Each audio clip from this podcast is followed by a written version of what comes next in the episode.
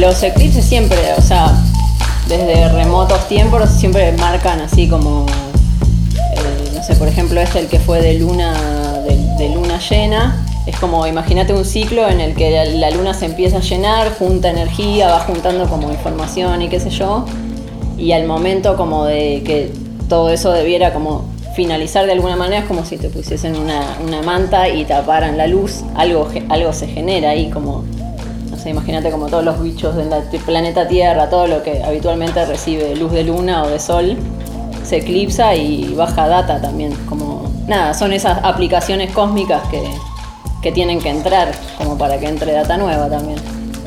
Las lunas llenas siempre, como en los, en los vínculos te das cuenta por ahí que, que está todo como más exacerbado y qué sé yo, y sí fueron días, todo, todo este periodo así de eclipses del 2 de julio al 16 fue fue intenso. Igual creo que todos estamos en la misma, en el mismo nivel de intensidad y como esto, viendo qué cosas quedan, qué, proyectos quedan, qué no. Viste, como cosas que cumplen un ciclo o que mutan hacia otros lugares. Como que colectivamente se revé eso, que ya hay formatos que no van más. Por ejemplo. Le ofrecimos a Paula Duró un par de fechas posibles para la charla. Nos dijo que esos días mejor no, su mensaje decía literalmente, es luna llena con eclipse, vamos a estar todos del orto probablemente, yo lo haría un toquecito más adelante. Le hicimos caso y dejamos pasar unos días. Paula Duró es artista plástica y visual, pintora, ilustradora. Fuimos a su casa taller en Parque Chas. No sé, esto que me contabas vos de un programa de, de 13 años que era de una manera y de repente necesita cambiar de, dinámica, si, como que si quiere seguir existiendo, si algo quiere como seguir armónicamente desarrollándose, tiene que como fluir y, ser permeable a lo que hay en el ambiente, no enquistarse en algo que ya hace agua, no sé, con la época. A mí me pasó con el taller, que estuve en el patio del liceo durante siete años y este año solté, ahí se cumplió un septenio de, de ese lugar que estuvo buenísimo porque cuando me mudé a Temperley, eh, Marlina, para que la saco porque son En la casa taller están las obras, dos perros y muchas plantas. Paula ofrece gajos. Ahí vive con su pareja, el músico y artista plástico Alejandro Sordi. Juntos tienen un dúo que se llama Llamado de la Magia, donde combinan músicas de él y las visuales de Paula. Eh, eso, sirvió en su momento, sirvió para independizarme, como que ahí fue sin trabajo, ni nada, ni ninguna vía de posibilidad de, no sé, así como bastante perdida en cómo generar recursos y qué sé yo. Una amiga me invitó a dar clases, me mandé como, como bueno, veamos qué pasa y, estuvo bueno, como que ahí en la, en la docencia se se abrió algo súper lindo llamado de la magia, suena así.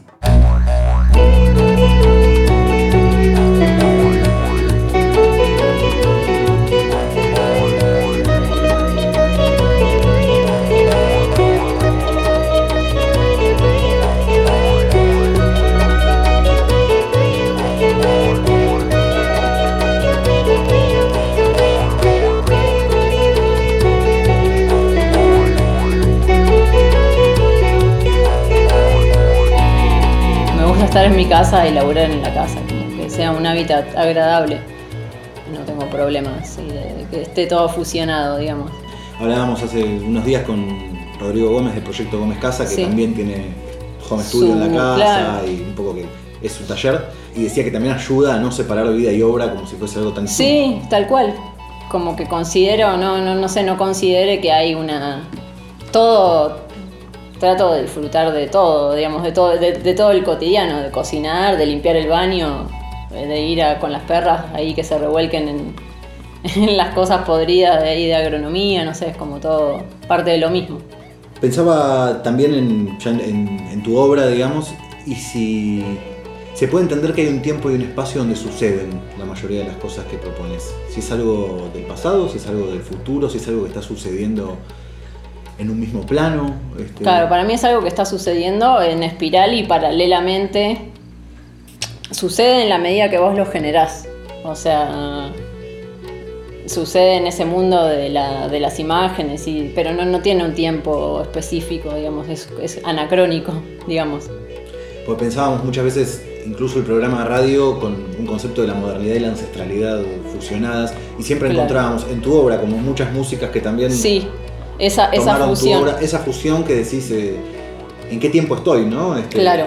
O dónde se encuentran aquello que es lo ancestral con lo que todavía no llegó. Sí, por ahí mientras, mientras menos cabeza le pongas a todo ese proceso, más permeable a todos los influjos y, y más data podés bajar. Como que por ahí si decís, bueno, voy a hacer música ancestral tipo de determinado punto, de, no sé, limitas mucho el, el campo. Eh, yo no le, no le pongo mucha cabeza a la temática o de, querer ir hacia un determinado lugar, sino que me va, me va llevando eso a-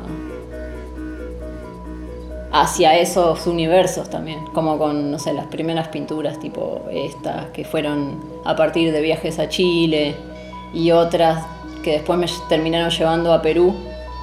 Eh, medio como que las pinturas generaron después ir a esos escenarios. Pues loco, como que generas realidad también con eso. Eso te, leí en alguna entrevista que decías que te encontraste, entre comillas, con tus pinturas. Sí, re loco, los personajes, o sea, como que me preguntaban si, si yo había estado en esos lugares, si había estado en la selva, si había tomado plantas y qué sé yo, todavía no, no conocía nada de eso. Y de repente era tan, o sea, el link era tan así, tan fuerte que terminé yendo y, ahí generando, hay artistas re grosos ahí zarpados. Hay toda una movida de pintores alucinante en, en la selva, en Perú, en Pucallpa y todas esas zonas así pintores, eh, bordadores, todas esas cosas. Y también están ahí, están pintando, de repente tipo dejan los pinceles, se ponen a hacer un pozo, plantan un árbol, siguen su laburo, cocinan, van, se meten al río, no, no hay, no hay divisiones. Está bueno.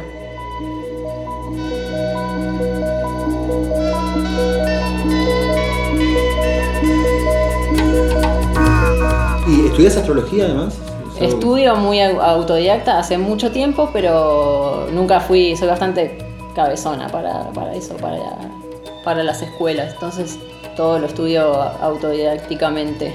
Está bueno que es una herramienta que te permite comprender como es una herramienta de, para vincularse mejor, como para, en vez de en un principio juzgar porque alguien hace determinadas cosas, entender desde dónde, entender sus energías, entender que hay energías más lentas, energías más rápidas, eh, no sé, un montón de cosas que, que hacen a una persona lo que, lo que es.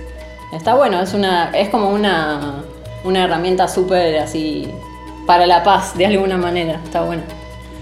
Decías también esto de ser canal y que la intuición puede ser como un modo de recibir eso. ¿Qué tipo de preparación requiere eso? Digo, me refiero a una época donde no es fácil estar abstraído, Permeable, permeable. Y bueno, desde la astrología hay ciertas predisposiciones, como hay características con las que uno viene que son una antenita con la que uno ya puede sintonizar esas cosas. Y otra también es, no sé, como cuando estás todo tieso y el cuerpo lo tenés entumecido y empezás a hacer yoga y algo se empieza a mover y qué sé yo, es lo mismo. También pasa acá con los talleres de pintura donde por ahí vienen también súper tiesos y con mucha exigencia, y qué sé yo, y después se dan cuenta que es una herramienta de disfrute y autoconocimiento y está todo bien, ¿entendés? Como que lo otro es accesorio, si es lindo, si le gusta a alguien. Y mientras más te olvidas de eso, después por ahí más resuena alguien con eso. Es como si hubiese que limpiar el canal de hojas secas, ¿no? Para que pueda como pasar. de- Y es medio, sí, hay un lugar en el que hay que hacer un salto también al vacío donde no se distingue si eso es locura, si eso es qué es, pero hay algo ahí, como seguir eso también. En algún momento toma forma. ¿Te pasa en algún momento de encarar la obra y decir, no estoy siendo ese canal tan... eh, No, soy obse, con, con eso es como si, si me puse a pintar es porque tengo un montón de ganas y, y estoy ahí, no, por ahí no me lavé las dientes, no me interesa nada más que estar ahí pintando, no. Y si no hago otra cosa, no, no, no hago nada. O sea, no mentir sobre el lienzo es importante. digamos. Sí, sí, no puedo laburar así como por laburar, digamos.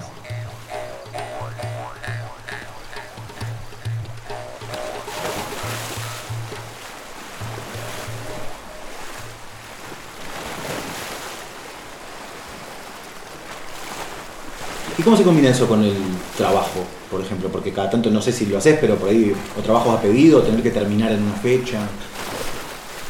Por suerte se da, digamos, hay, hay maneras en las que de repente podés hacer que todo fluya para que los laburos que lleguen te gusten, te paguen, pero también es, es bocha de disciplina, no sé, yo hace bocha que vengo machacando con que los artistas tipo pagan el alquiler, eh, tienen que ir al chino, comprar a la dietética, comprar sus cosas, eh, porque en general nunca se entiende, es como que exigen un altruismo que, que al resto no. Te doy un ejemplo, la edición de un disco, el cartón de los discos, no sé, los, los, vinilos, el plástico, todos esos cobran y a nadie se le ocurriría que no cobren, ¿no? Es como que ni se discute. Y siempre como cuando llega el estadio de de reconocer, de remunerar económicamente el laburo del diseñador, el artista o lo que sea, hay, hay algo ahí de ambos lados que, que está redifuso y, y se, lo reveo en colegas, como que les recuesta, les cuesta un montón, terminan cediendo, los, al final no sirve, los terminan tratando mal, el laburo tipo no sale, no sé. Y pasó de, en otras en otros momentos de ordenar ahí y todo se ordena. Como que si ordenas adentro hay algo que se ordena afuera también. Es difícil, o sea, no, es fácil. Ahí no ordena a veces también. Sí, el no, el no, el límite ordena un montón. Como a veces tipo, che, no, esto no está claro. No, prefiero que no. Por más que haya un dinero de por medio también y qué sé yo, es como, bueno, ya, está todo bien. Como de alguna u otra manera, no, nunca te vas a dejar tirado, va a estar todo bien. Pienso en el valor también, no en la dificultad del valor en el arte, porque hay un valor de uso y un valor de cambio, digamos, un valor de uso que en el arte nunca se puede saber. Claro. cuánto vale que estés pintando el frente de un mural en un centro cultural. Y un valor de cambio que es que en algún momento alguien puede querer comprar tu obra y eso es en peso argentino o en dólares o en lo que sea. ¿Cómo haces con la parte del valor de cambio? Porque el valor de uso a veces por, por afinidad, por afectividad, podés... Sí, este, podés ceder y está todo bien, no, no hay otras ganancias también. Y la ganancia no siempre es lineal, hay veces que se da por un lado y se gana por el otro, eso está bueno. Y después, con respecto al, a lo económico, no sé, yo de, alguna manera lo entendí, así entendí que hay como una rueda que uno tiene que mantener en movimiento y que cuando ves que está ahí por detenerse le tenés que dar un toquecito y así. No sé muy bien cómo explicarlo, pero es algo, no sé, intuitivo también de, de autosostenerse en lo que uno necesita cotidianamente para la vida, ¿no? Como que no...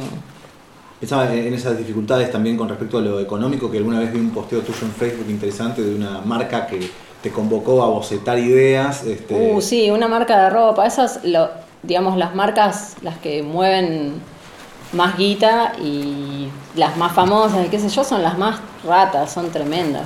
Sí, el, el trato era, era un mes de laburo, distintos bocetos y qué sé yo, eh, y si les gustaba, el pago era, no me acuerdo, una prenda o algo así, era como un delirio, no sé.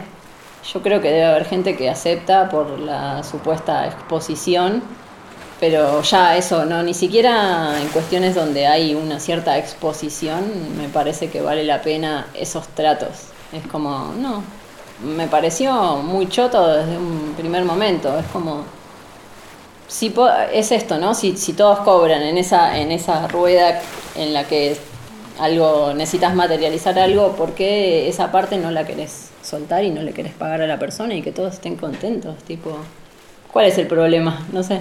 Como que también hay, hay, hay un mambo, una cosa como del, dinero sucio y del y de la, de la santa pobreza, ¿no? Mucha telenovela, mucha cosa de pobre y honrado que también hay que ver, como qué onda.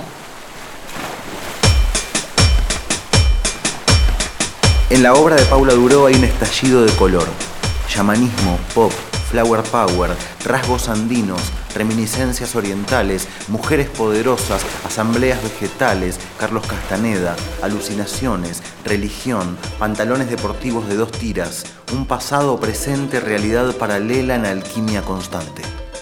¿Cómo, cómo apareció ese pantalón?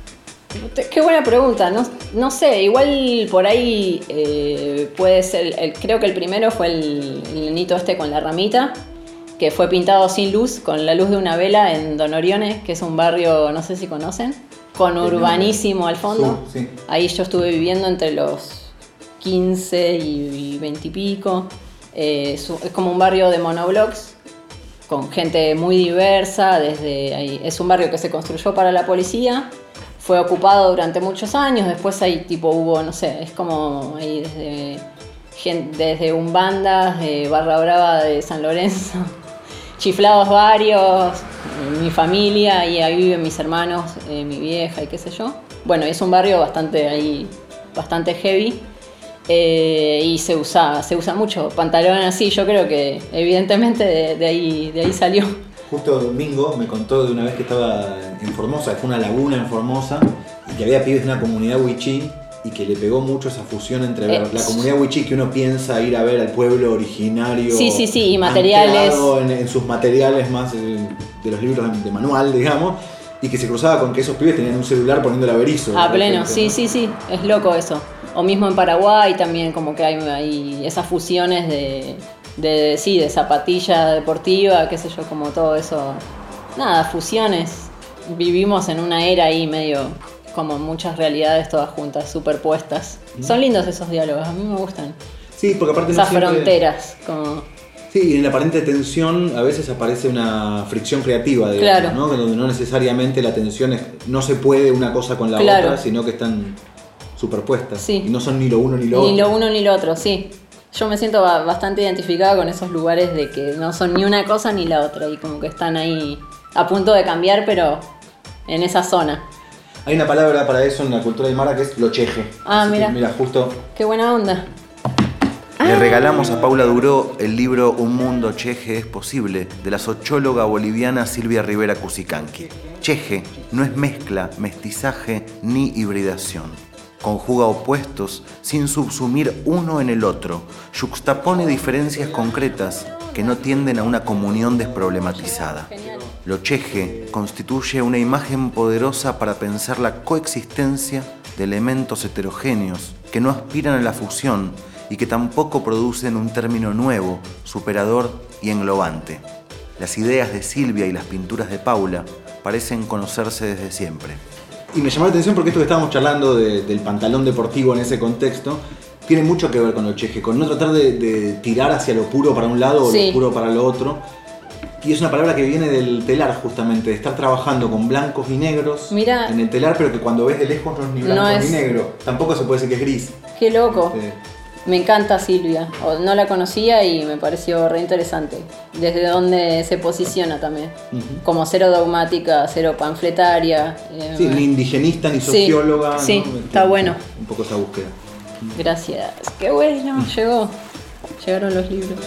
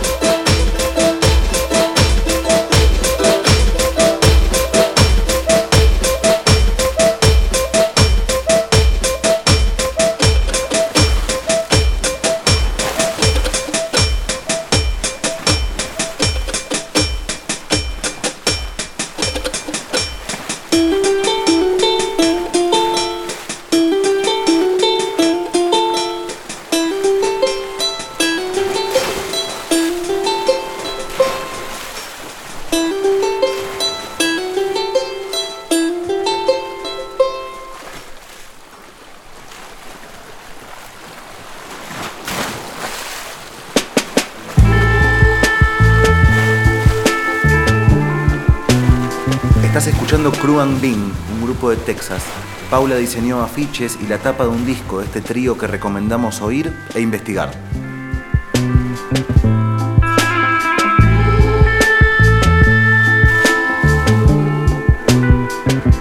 Pensaba también en, ese universo donde puede haber pantalones deportivos, en el rol de niños y mujeres, dando sus pases mágicos, siempre en una especie de sanación, de curación del entorno, de convivencia con ese entorno. ¿Por qué te parece que mujeres y niños aparecen en ese rol? En obra? general. Y siempre. O como que son personajes súper marginados. Recién ahora se, des- se está como destapando una olla de un montón de, de cosas, pero nada, hasta hace poco ni siquiera las mujeres estaban en, en los libros de historia del arte, ¿no? Es como re loco. Con Ale también hablábamos de, de la cuestión de, la reproducción y como por ejemplo las pastillas anticonceptivas. Somos fértiles solo tres veces al mes y tenemos que tomar pastillas anticonceptivas todo el mes y como un montón de cosas que de repente, no sé, requieren una revisión. Entonces, no sé, va, va saliendo por ahí, dar esos espacios. ¿Y los hombres adultos cómo crees que aparecen en, en tu obra? Y sí, no hay tantos hombres adultos. Se ve que faltó ese referente también en la casa. Es como, y en general siempre fue más mi vieja de estar, con alguna figura paterna, pero medio, nada, medio volátil, ¿no? Entonces sí, no, no hay tanto referente así. Hay un gigante dormido. Hay, ¿sí? hay un gigante dormido. Ese lo pintamos con Ale. Bocetamos mientras buscábamos casa. Estábamos en la casa esperando que nos atiendan. En- para mostrarnos una casa, bocetamos ese. Pero aparte como si no tuviésemos la magia. Yo a veces viendo tu- tus cuadros y tus cosas digo, hay, hay hombre adulto no No. posee la sanación, la magia. el- No, yo creo que en algún momento sí, ustedes también van a hacer ahí un, un despertar copado de todo el mundo emocional y de todas esas cosas que están ahí como también requiriendo, ¿no? Como salir. ¿Cómo te llevas con la, llamémoslo a grandes rasgos, la marea feminista? Y no, no, no me gusta nada que, que presuma cierta en- encasillamiento o que de alguna manera, no, sé, tengo cierto conflicto así como con, con los grandes grupos de cuestiones. Eh, sí me parece alucinante por todas estas cosas que te menciono, pero después hay procesos como muy internos de cada quien y qué sé yo, y también voy por algo como integrador, así, de todas las energías, como que tiene que haber un poco de todo. Pienso en, en lo político de la obra, digamos, que no necesariamente panfletario, Sí, pero que en tu obra se desprende una cuestión política de cómo habitar entornos, este, de los cuidados con ese entorno, de los autoconocimientos, Sí. inclusive, de no volvernos una plaga en el planeta. Claro. este, Sí. Este, y hay una frase que rodeó una muestra tuya, que es qué pasa cuando muchas conciencias se encienden al mismo tiempo, que también Sí. revalorizaba, en memoria de las semillas. claro, justamente la memoria de la semilla cuando se intenta, eh, más que memoria, poner una patente. ¿no? Claro. Y como que lo político, por lo menos acá en este país, está como muy puesto en figuras, en caras y en, figu- en figuras súper paternalistas que es tipo, ustedes dejen que yo voy a hacer por ustedes y es como que para mí ese formato no va más, no sé, es como por ahí es súper idílico, súper utópico, pero no, no, no creo que no creo que se pueda sostener por mucho más tiempo. Ninguno propone como cuestiones en términos de posta de ecología y qué sé yo, no se contempla. Es medio como salvemos las papas de, este, de estos cuatro años ya y vemos qué onda. No veo esas cuestiones que son súper urgentes en, en la agenda política de lo que hay, de las supuestas opciones, ¿no? Incluso las nociones de progreso que podríamos considerar más afines. Más también. progre también son, che, pero claro, sí. Al final en autopista pasando por el medio de la selva. Claro. Sí, sí, en eso me parece que, no sé, lo, lo- lo más, lo más orgánico es la, la- a pequeña escala y también producir y consumir a, peque- a pequeña escala, no sé, y bancar también todas estas cosas que se están eh, generando, no sé, desde la, desde la cosmética, la comida y qué sé yo, que hay gente como metiéndole conciencia a eso, bancar eso y también generar eh, realidad a partir de ahí, como desde lo, desde lo micro. Paula Duró, artista plástica y visual, pintora, ilustradora. ¿Prestás atención a los sueños? Sí, a pleno. Tengo sueños así bastante de esos de que después se materializan. Y también visiones, como que también sueños de esos de, de soñar despierto. Hay algunos que son bastante locos, tipo con animales y qué sé yo, como convertirse en pájaro, ponerle y volar por encima de la cordillera o cosas así. Y después hay otros, eh, lo- no sé, hay, hay otros que son de muchas, muy colectivos, como de, de muchas personas y de edificios con muchos pisos y con muchas cosas sucediendo. Don Orione vive. ¿eh? Sí, o no, o edificios antiguos, no sé, como otras, por ahí otras vidas ahí. O cosas, no, no sé, no te pasa a veces como de repente a lo largo del día, o sensaciones de tipo ya estuve acá o cosas de estos me suena de algún lado y es rarísimo, no lo podés, no lo podés ubicar en, ningún lado. Es linda la reciprocidad de lo que contás, ¿no? Que por ahí lo que pintás te termina alimentando el sueño y también el sueño alimenta lo que pintás. Sí, sí, y también se manifiesta, no sé, es loco, al final no sabes si pasó porque lo pintaste o, o qué, pero bueno. Pobre, ¿qué, es para vos la, técnica en términos más duros? ¿Cuánto hay que saber de técnica? ¿Cuándo hay que saber soltarla? Para mí está, es, eh, está bueno el, flash de la disciplina de alguna cierta manera, de como de, ejercitar, como no a ver, ¿cómo puedo explicarlo?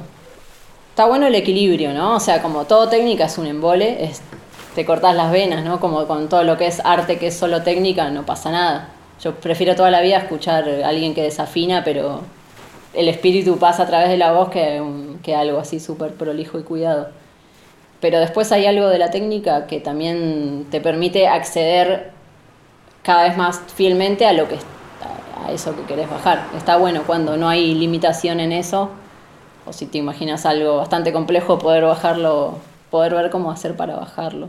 Y también dejarse llevar por la sorpresa de que, che, esto no, no quería pintarlo, pero está bueno, ya fue. Mm. Me imagino que en la parte de enseñanza también eso, por ahí con las pretensiones que puede tener alguien que se acerca a tu eh, taller. en la parte de enseñanza es alucinante, como que de repente hay, si la persona está abierta, hay algo que muy rápidamente se abre así como una como una sabiduría innata muy loca y está es muy flashero ver eso, ver esos procesos. Como que acá vienen unos chicos también hacen un par de años, como tengo amigos que son ya del taller, que ya vienen, ya son amigos, que ya no vienen al taller y me quedaron amigos.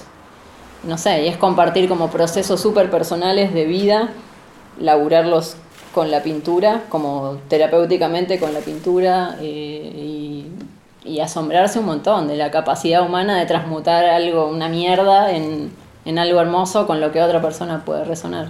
Eso es, es sanación, es tipo, es una herramienta de, sanación directamente. Y hay cargas que quedan en la casa, ahora que la casa es taller también y hay un desfile por ahí. De y hay días, hay, hay días que por ahí le viene súper bien a la casa, como que de repente, y hay otras veces que también está intensa la energía eh, y queda eso. Pero es nada, limpiar y prender algo y ya está. Por ejemplo, ¿qué prender para, limpiar? Para limpiar, eh, ahora está bueno, hace poco eh, hice, unos que son unos ahumos de lavanda, de recolectada por acá, que tipo agarras así lavanda con hojas, con flores, qué sé yo, atás y lo dejas secar un par de días y después prendes. Puedes hacer con romero. El copal es súper poderoso. Pues la limpieza, clásica funciona también. Prosenex. Limpiar el piso, sí. A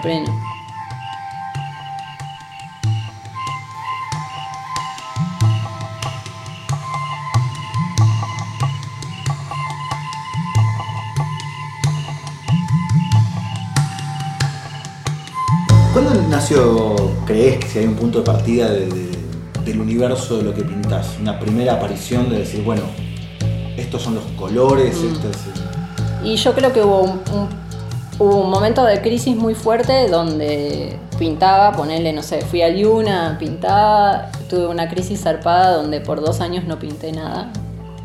Y estaba así como en un limbo, que igual todo tiene su lugar, ¿no? Después es como, está bien, ese periodo, pero en el momento es difícil entre los 27, qué sé yo. Eso astrológicamente se llama vuelta de Saturno, todo tu mundo entra en crisis y no sabes qué carajo hacer de tu vida. Bueno, ahí, ahí eh, dejé de pintar y después empecé como dentro de todo ese lime y qué sé yo. Y esa búsqueda muy a ciegas empezaron a salir como unos seres más alucinados y unas cosas así. Yo en ese momento me tenía que operar de, de la vista era una operación re heavy, muy riesgosa, creo que estaba muy cagada y todo eso ahí apareció en, la pintura y eran más densas las pinturas, más como... Tenía una miopía muy grande que nadie quería operar, eh, salvo un médico así alto mago que dijo yo te opero, que el chabón es fotógrafo también. Eh, pero había mucho riesgo, podía perder la vista en eso también. Y era como, mucho que perder y mucho que ganar. Y bueno, ahí empezaron a salir como unas cosas, unos personajes como más, más ya, más adentro, no sé, no tan en postura, otra búsqueda. Y ahí después eh, un amigo, Mauro, me invitó a Chile a hacer una muestra. Eh, ahí me quedé seis meses, pinté, después de eso vine, pinté estas cosas como el chinito este y qué sé yo. Y ahí se, se fue dando. Flashé mucho ahí con la montaña en Chile y todo eso. Bajó mucha data. Pienso también que, que el pasado sí se puede modificar, ¿no? Porque eso que era puro dolor o un momento difícil de atravesar, en este momento que comentabas de los 27 años, Sí, es loco. pero que hoy podés volver ahí como una fuente informativa, ¿no? Sí, es loco que en el momento decís, viste esos momentos donde la estás pasando súper mal que parece que no se terminan nunca y qué sé yo, y después es, nada, los tenés, a- tenés esa herramienta de que está todo bien, ¿entendés? Que en algún momento pasa y de que de ahí sacás, extraes información también valiosa. El mate con forma de nave espacial o planeta con anillo tiene carqueja. Está un poco fuerte. Y me gustaba repasar un poco algo de, de tu camino artístico en función de los lugares donde, Donde habité. donde habitaste.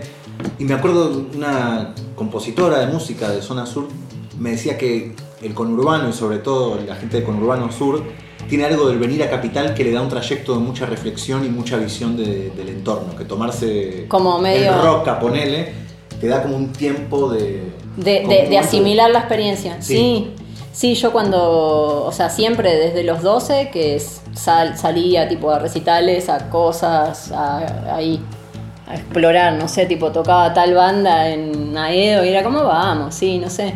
Y después la vuelta, sí, estaba bueno, ibas como... Y así creo que como viví en 16, 17 lugares distintos, diferentes casas, mucho viaje. El secundario viajaba dos horas de ida y dos horas de vuelta. Como siempre, mucho, mucho desplazamiento. Y en la velocidad a veces no de los medios de transporte. Sí, igual ahora últimamente ya ponerle el trayecto este para ir al patio del liceo y qué sé yo, me quemaba un toque las vibras del- de los subtes y de todo eso. A veces estás muy permeable y volvés así knockout. Hay una periferia posible en la ciudad también, ¿no? En estos barrios. Sí, en estos barrios sí, sí, es loco. Como, se- no sé, agronomía acá a un par de cuadras es un alto cable a tierra, así como que vas y cuando, cuando vas descubrís que había una dimensión, otra dimensión de, viste, cuando respirás en otro nivel que no sabías que, que podías tener, ¿no? Como que, uff, de repente había un, un- un nivel más de, de, no sé, de sensación. Sí, incluso las amplitudes térmicas, que es tremendo. Sí, es loco, entras y es tipo otra, otro clima, los olores, como todo. Sí, yo he hecho de noche, por ejemplo, en bicicleta, al paso de Avenida San Martín a esta salida. Entras a la noche, una dimensión como completamente desconocida, otra temperatura, este, y después salís a Beiró. pero- Sí, ¿qué haces? San Martín, Beiró. San Martín Beiró, Sí. o sea, atravesar en bici todo el camino central, ¿no? Me, Pero me encanta ese también, cuando tenés que pasar de un lado al otro por ahí, pasás distinto, ¿no? Como que pasás modificado. Sí, sí, dejas todo ahí, dejas todas la- las, las cargas. Y Parque Chas con sus circularidades, ¿qué, tal? Y Parque Jazz es alucinante, tiene, tiene gente bastante particular también, como que ves gente muy en una, muy específica, no sabes muy bien a qué se dedican ni nada, pero se nota que están en una. y después hay mucha vida barrial, por ejemplo acá esto es un pasaje y todos los fines de año hay, hay muchos viejitos y qué sé yo, y nos juntamos como antes de Navidad o fin de año les gusta juntarse y hacen karaoke, no sé, y como hay, son, no sé, los querés ya, les mucho cariño, creo que con la gran mayoría tenemos vínculo, así como, y eso está bueno, no sé, viviendo, ni siquiera viviendo en Temperley me pasaba, me pasó eso de los vecinos, ¿no? Como de, de esa relación recopada, de tipo, che, te tengo al lado, ¿entendés? Como, todo bien, ¿qué necesitas? O contá para lo que quieras, acá estoy. De hecho, pienso esta altura de esta ventana, ¿no? Que ya es como estar en el barrio directamente. Como... Sí, acá hay hay un fenómeno muy loco que tipo 7, todas, todas, todos los días eh, los loros, hay como una junta, una mega junta vecinal de loros de cientos y cientos, eh, ¿viste esos loros perros que, empiez- que ladran? Sí. ubicás. Sí, sí. Bueno, se juntan ahí y empiezan así como. qué sé yo, y sí, también hay como hola, ¿qué tal? desde la ventana y todo, todo el flash. Bueno, Agrono entonces, zona sur, Parque Chas, como todo un, un circuito ahí. Sí, son- sí, claro, el liceo le quedaba raro todo. Sí, estuvo muy bien también igual, ¿eh? El liceo es flashero, tiene su... sí, también hay algo intestinal, ¿no? Como de, meterse. de meterse y que es un mundo que si pasás por Santa Fe y no te dicen, che, acá pasa algo, es un no tenés idea y, y sí, y también es un lugar que fue tipo un colegio de señoritas del año del Tuje, estuvo tomado también, Eh, es raro, es cíclico también, eh, pero es, es flashero. Que- Pasaba un poco en el patio del liceo también de estar en un universo que así como está buenísimo estar rodeado de otros artistas, también es una constelación particular, digamos, de, de tener que estar hablando de eso constantemente o mostrándose. ¿Cómo? No, me imagino que por ahí se da una cosa de somos todos artistas, entonces... No, hay mucha, hay, no hay tantos artistas, son más talleres de oficios, como que de repente hay, no sé, tipo, están los de los ukeleles haciendo su movida, eh, los que hacen serigrafía, marcos, y no sé, como que hay cosas así muy, muy específicas, eh, es como que rescata más oficios y cosas así, pero también es como un nene, digamos, el local, el alquiler y qué sé yo, es algo que hay que bancar siempre y que a veces querés tener la posibilidad de, bueno, si tenés que viajar o lo que sea, no hay nada, digamos, en lo que pensar.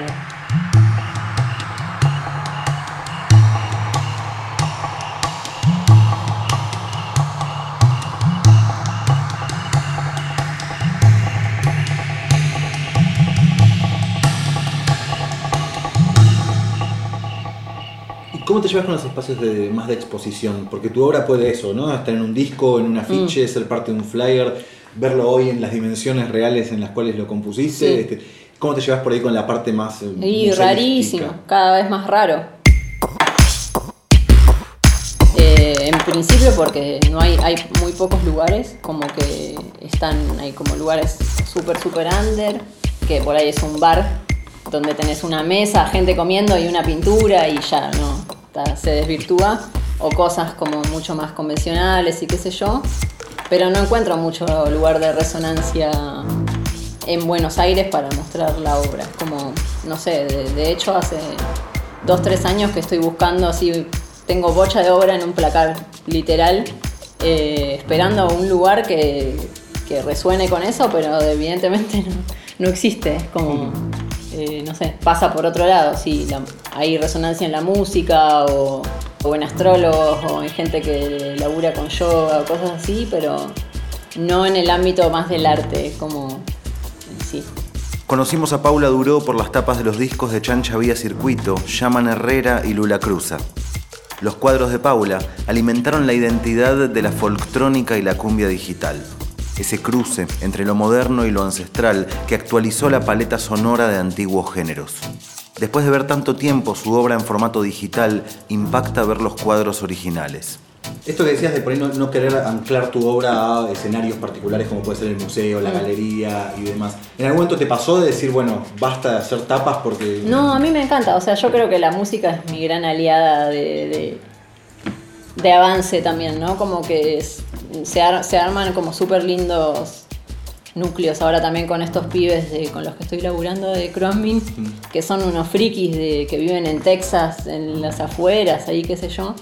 Y me re gusta la música y eso, no sé, me hace laburar con bocha de, de ganas, como de hacer un vínculo copado, un diálogo copado entre lo que estás viendo y lo que está sonando, que se nutra. ¿Cómo fue el contacto con ellos? Bueno, hablando de sueños, fue medio de, de esa, de ese tipo de contacto. Yo había hecho una, un póster para los Kikagaku Moyo, que son una banda japonesa noise muy buena. Y la chica, lo- Laura, la, la bajista, lo vio, le gustó y creo que ya no sé, me agregó al Instagram y yo tipo vi una flequilluda ahí, me metí, busqué su música, la música estaba buenísima y empecé a escucharlos. Y como a la semana tengo un sueño donde nos vemos en un recital y nos abrazamos, no sé, como también el flash de te conozco, viste, de, de otro lado.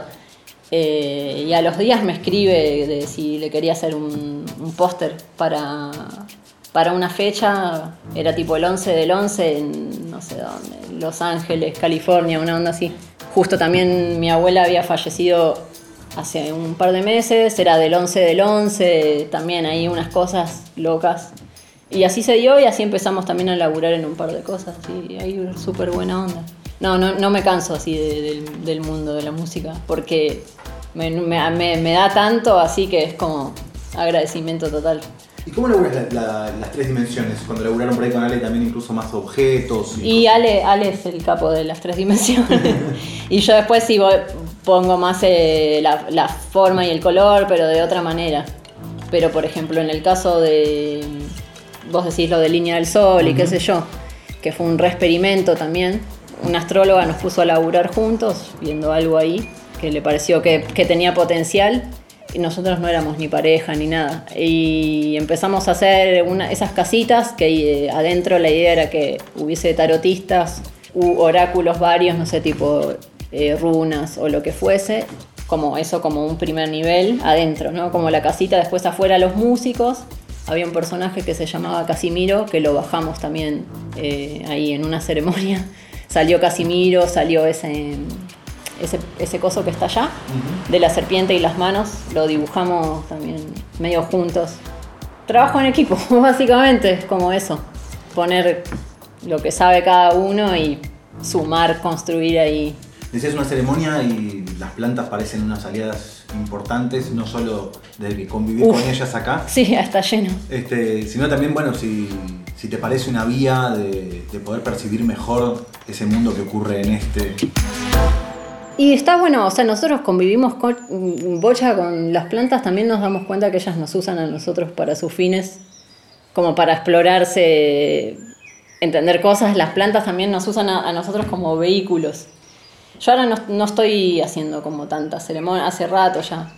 Eh, pero siento que son herramientas que, no sé, si de repente necesitas un empujón en la vida, te lo dan. Te, te muestran así lo que tenés que ver. Si... Incluso abismos. Sí, a veces, no es, a veces no hay tanto abismo, ¿viste? Es como solo un miedo que después correr la cortina y no había nada, ¿viste? Es como, ah, es todo puro, pura luz y puro, no sé, está todo bien, ¿entendés? Como no no hay nada, por ahí vomitarás todo lo que tengas que vomitar y ya. Y limpias ahí como de miedo y todas esas cosas.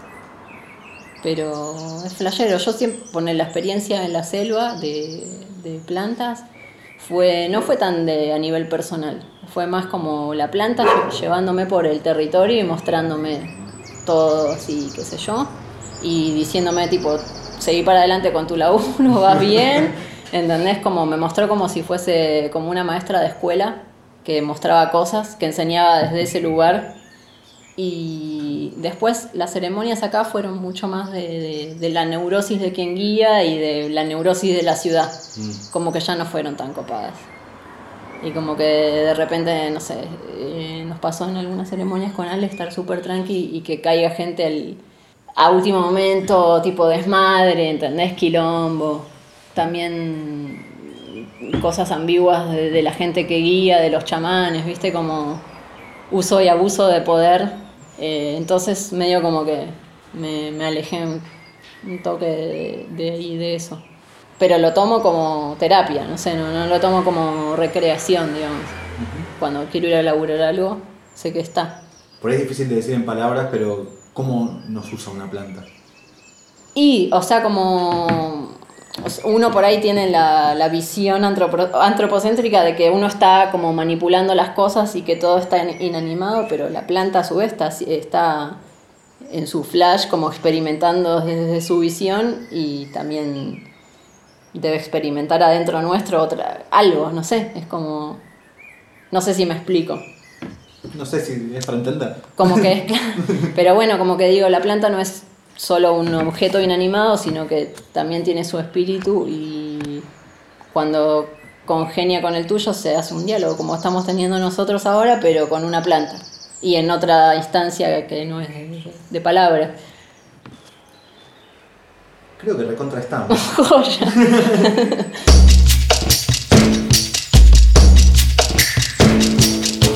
La Mar en Coche Podcast, en Foco, episodio 20, Paula Duró, artista plástica y visual, pintora, ilustradora. Ximena Astudillo, Ariel Izajarov, Celina Sereno, Diego Escliar, Maru Valdiuter.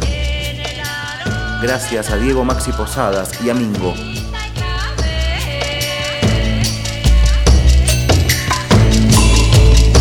Bonus track, una más y no jodemos más. Y lo que te quería pedir era que hagamos una especie de audioguía por al menos los cuadros que tenés como más acá expuestos. Dale. Este, contando un poquito alguna cosa, cómo se llaman y si querés contar alguna cosa que recuerdes del momento de la creación. Dale, por ahí si me, si me vas preguntando, o sea, si tengo que partir de cero, no sé muy bien qué decir, pero... Bueno, empecemos con el chinito chileno. Dale. Sí, de una, eh, tipo, sí, ¿nos vamos. movemos o...?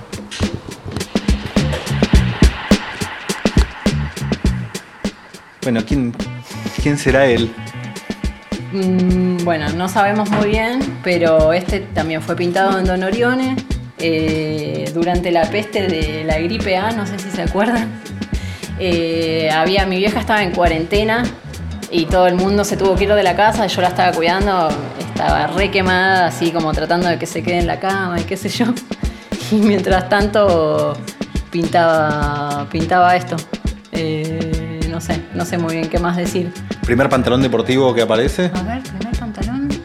Me parece que sí. Primer pantalón. Sí, creo que de, alguna manera.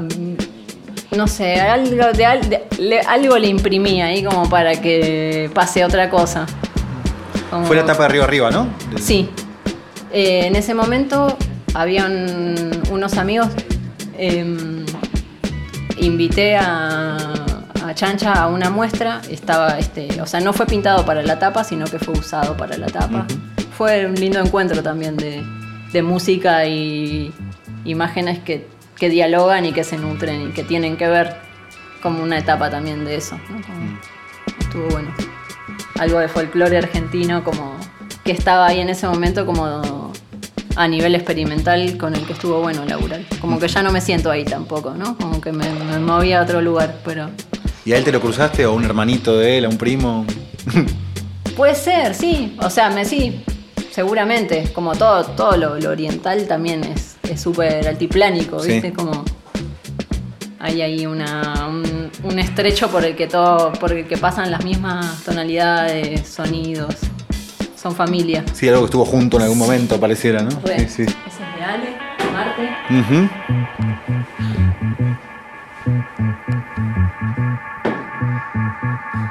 ¿Y aquí? ¿Cómo se llama? Eh, se llama como una flecha. También es de esas cosas más de, de la percepción que de la palabra, ¿no? Como esos, como si los ojos hablaran, ¿no? De- o, no sé, como que creo que está todo ahí la fuerza en, la- en los ojos. Y manos receptivas también, ¿no? Que es algo que también aparece bastante, sanadoras, receptivas, manos Sí, ahí. como mano, como herramienta y como instrumento de humano.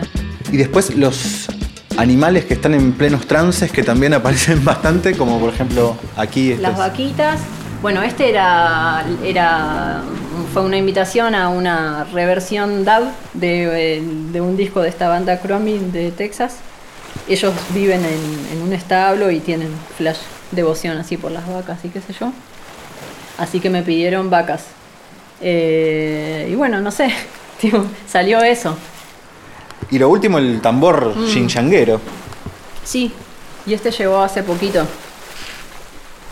No puedo practicar mucho porque Merlina teme a los, a los graves y todavía no, no como... eh, nada, la tengo que sacar para poder tocar. Pero tiene un flash interesante.